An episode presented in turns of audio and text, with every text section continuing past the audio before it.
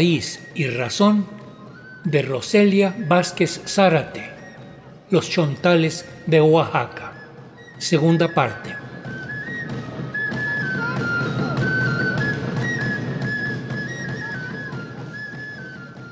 Los chontales de Oaxaca habitan en las altas montañas de la Sierra Sur del estado, ya en la parte del istmo de Tehuantepec. Ellos se llaman a sí mismos Tzomme. Roselia Vázquez Zárate es originaria de Santo Domingo Chontecomatlán, una comunidad cerca de El Cerro, Flandes, una de las montañas más altas del estado.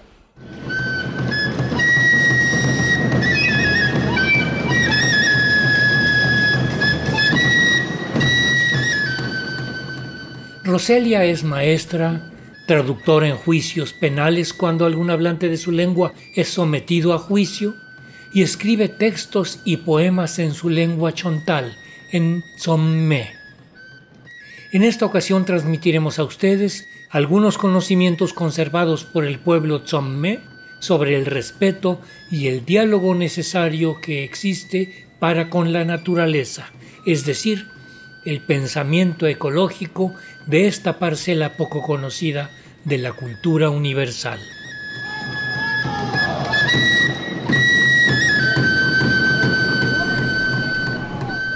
Cómo a través de esta práctica que muchas veces lo que te compartía, elaboración de jarros, elaboración de comales, elaboración de los tenates, no es una práctica aislada, no es una práctica individual, es una práctica colectiva, porque muchas veces pues ahí se sientan alrededor o incluso contando historias, como decía, ¿no? O si se sienten tristes, cómo a través de esta práctica pueden compartir esos sentimientos o esas emociones que se tienen, pero también cómo a partir de eso, de contarlo y estar tejiendo, pues también se va la tristeza, ¿no? Si es que hablamos en particular de esa emoción, ¿no? Y, a raíz de esas emociones, hay nosotros eh, tenemos todavía mi mamá cuando vivía, porque mi mamá ya falleció, eh, Fidelia Zárate, pues ella nos contaba mucho de la importancia de relacionarnos con la naturaleza. Decía mi mamá cuando este con los árboles, con los animales hay que ser respetuosos o respetuosas porque son seres vivos. Incluso en la lengua chontal no existe una diferencia de la piel humana y de la piel animal, por ejemplo, es la misma la misma piel o cuando hablamos del árbol también es lo mismo, es, es la palabra que significa para persona, para piel humana, para piel de los animales y para piel de árbol. Es decir, no hay una diferencia. Hay una, digamos, una horizontalidad, pero un reconocimiento de que somos seres vivos y estamos en igual de condiciones, ¿no? Y eh, comparto esto, este consejo, que es El árbol te escucha.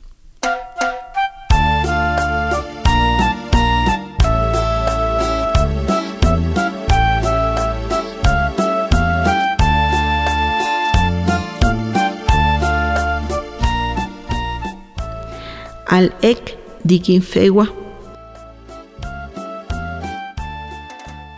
Mi ima luleko lunshahma, moshbeh megoma, alek do ima alek do kifei ewa doshbeh megopa diteime.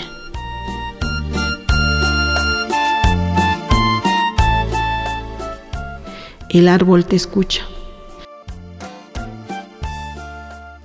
Cuando esté triste tu corazón, no debes dudar a un árbol contar. El árbol te escucha y tu pena sabrá llevar.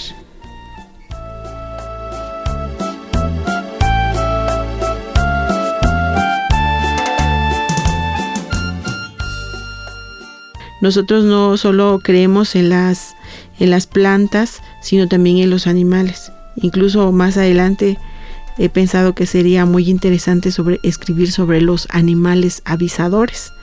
Incluso cuando llegó el origen del maíz, eh, ¿cómo se llama? Pues los animales juegan un papel fundamental cuando ya viene la lluvia, cuando ya es tiempo de cosecha, ¿no?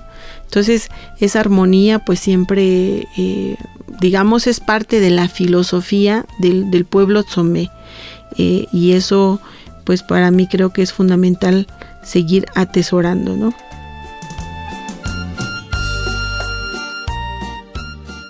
Fíjate que los animales avisadores nosotros eh, creemos, sobre todo con el tecolote, el tecolote para nosotros es un animal que nos anuncia em, enfermedad o que muchas veces nos puede anunciar también incluso eh, la muerte. Los animales avisadores como son las hormigas, cuando hay que, digamos, mudarse de un lugar a otro, por ejemplo, ¿no? Este eh, digamos como esos dos animalitos que, que, están muy presentes en nuestra comunidad o el caso de las visitas de los pájaros, de las aves. Mi mamá decía de un pájaro en particular, no recuerdo su nombre, pero siempre que llegase Luis, Luis, entonces mi mamá decía, ya llegó Luis, este, por favor apúrese, vamos a limpiar nuestra casa porque tenemos hoy visita y seguro siempre teníamos visita a través de, del ave, ¿no? O cuando se acercaba el colibrí, por ejemplo, también nos decía hay que, este, hay que cuidarnos, ¿no? Porque algo nos está avisando este, el colibrí, por ejemplo, ¿no? Y sea una visita o algo que va a acontecer en nuestra vida, entonces hay que, hay que este, estar alertas ante eso. Incluso em, cuando entierran a las personas, siempre buscan un abejorro en particular y lo ponen dentro de un pequeño carrizo al abejorro y lo ponen a un lado de la persona porque dicen que ese abejorro cuando uno ya fallece ese se convierte digamos es el que te va a ayudar a pasar digamos a, a otro nivel de vida ¿no? Entonces, por ejemplo, como la importancia de los animales, ¿no? Que están ahí avisándonos, ¿no? Este, en todo momento, enseñándonos también de, de cómo cuidarnos, de cómo prevenirnos también.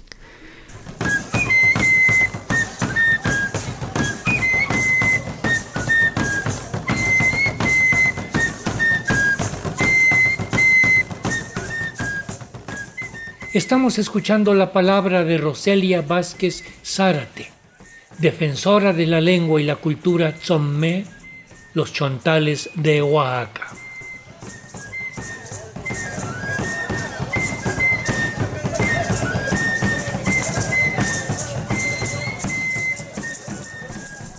Eh, nosotros allá en, el pueblo tzomé eh, creemos fundamentalmente cuando se hace un ritual, principalmente hacemos un ritual, eh, hay un cerro sagrado allá, en, sobre todo en mi pueblo, en Santo Domingo Chanticomatlán, en donde pues le llevan, digamos, fruta, le llevan flores, ¿no? A veces hacen hasta pequeños rezos para pedir, ¿no? Sobre todo a la lluvia, que haya buena lluvia que no haya inundación también, pero este, y que, y que, sobre todo que haya buena cosecha a partir de esa lluvia también, ¿no? Porque la lluvia anuncia la época de la siembra, la siembra de la milpa. La lluvia anuncia que ya llega la llegada de los hongos, sobre todo en la sierra que es un lugar bastante frío, la llegada de los hongos, por ejemplo, que ya llega eh, lo que es el berro, por ejemplo, o la mostaza, ¿no? O los quelites. O sea, es la riqueza del alimento que, que se espera cuando llega la lluvia. Por eso a la lluvia se le agradece, porque a través de la lluvia, pues, nos da el alimento, ¿no? A nuestras diferentes comunidades. ¿Cómo se dice lluvia? Clawi. Clawi se dice lluvia. Rayo. El rayo, el trueno, las tormentas. Ishquafley. Ishquafley se dice rayo. De hecho, fíjate que el rayo, este, justo eso estaba yo platicando hace poco con mi papá, en la historia del origen del maíz, habla sobre los nahuales. Y, en muchos lugares, en muchos pueblos, eh, se piensa que los nahuales son seres este, malignos pero en nuestro pueblo somé los nahuales, por lo menos en la historia del origen del maíz, los nahuales ayudan a romper un cerro donde estaba guardado todo el maíz, los granos de maíz. Y resulta que los nahuales no son animales que se transforman, no son personas que se transforman en animales, son personas que se transforman en rayos. En rayos, imagínate, es una algo que a mí en lo particular me impresiona porque viene a romper con esa idea que se tiene que los nahuales son seres malignos, pero que además los nahuales solo se convierten en animal. En este caso del origen del maíz, los nahuales son personas que tienen la capacidad de convertirse en rayo. Se imagínate, incluso te digo, se convierten en rayo y con esa fuerza que tiene el rayo logran romper una gran montaña donde estaba guardado todo el maíz. Lo que sí pasa ahí en esa historia del origen del maíz es que el, rayo, los nahuales, eh, los de la costa, su cosecha son dos veces. Y en el, la cosecha de la sierra, el maíz es solo una vez la cosecha. Entonces, eh, es algo muy interesante eh, que, que, viene a abonar también a la cosmovisión del pueblo Tzomé con relación, por ejemplo, a los seres míticos, a los nahuales.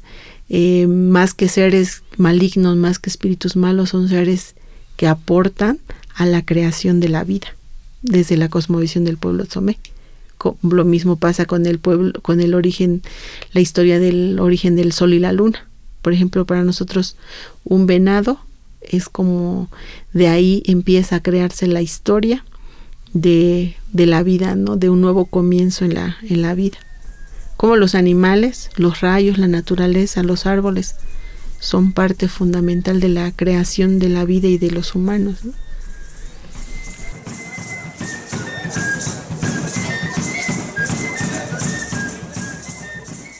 En muchos libros de texto eh, o en muchas ocasiones cuando se habla, te digo, de los nahuales, se cree como seres malignos.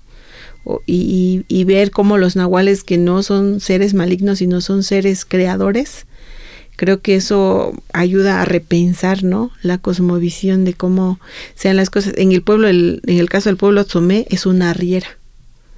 Una riera que tiene, que es la, que, que si uno lo observa literal, observas a una riera y es la única que es capaz de, de, levantar un grano de maíz. Entonces es una riera que es la que descubre dónde está el maíz y va a este los le, digamos que el señor del dueño, la dueña del monte, le dice a la riera que les enseñe dónde está eh, pues el maíz y lo acompaña el tejón, lo acompaña el tlacuache, lo acompaña el, la ardilla, lo acompaña el venado, este, a que vayan a descubrir dónde está el grano de maíz, pero al final del día no, pues le dicen es que no podemos entrar, no podemos traer el maíz. Entonces la dueña del monte o el dueño del monte llamó a los nahuales para que pudieran romper la piedra, la montaña, que dicen que esa montaña es en el Cerro Flandes, el Cerro Nube, que es el, el cerro más alto de Oaxaca que tenemos que se le dice Lihualei Geimasha, este, que en el pueblo Tomé creemos que ese cerro está encantado, ¿no? que es parte de nuestra cosmovisión y, y que bueno, rompe la montaña y que la dueña del monte incluso le dijo, ustedes como acompañaron, le, le dijo al venado, le dijo al tlacuache, le dijo al tejón, por los que acompañaron, ustedes se van a alimentar de la milpa. Y es así, en la milpa son esos únicos animales, como el tejón, el tlacuache, que llegan a comer la milpa, este, pero que al final son parte, son parte de esa, de ese ecosistema. Entonces, entender que el tlacuache tiene que llegar a alimentarse de la milpa, pues es parte, ¿no? De dar, por ejemplo, ¿no? De compartir este, los alimentos, por ejemplo, ¿no? Entonces hay una historia, hay un origen, hay una explicación del por qué no están estos animales. Lo mismo pasa con la creación, como te comentaba Ricardo, de la creación del origen del sol y la luna, ¿no?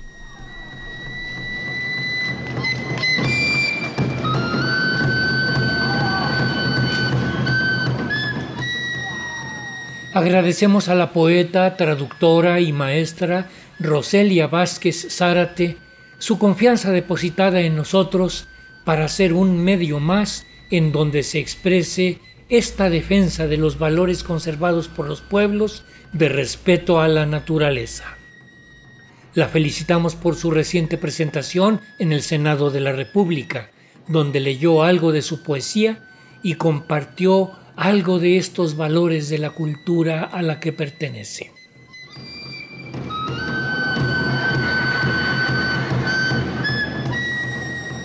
En la asistencia de producción, coordinación de invitados y redes sociales, Analía Herrera Govea. Raíz y Razón. Una serie a cargo de un servidor, Ricardo Montejano del Valle.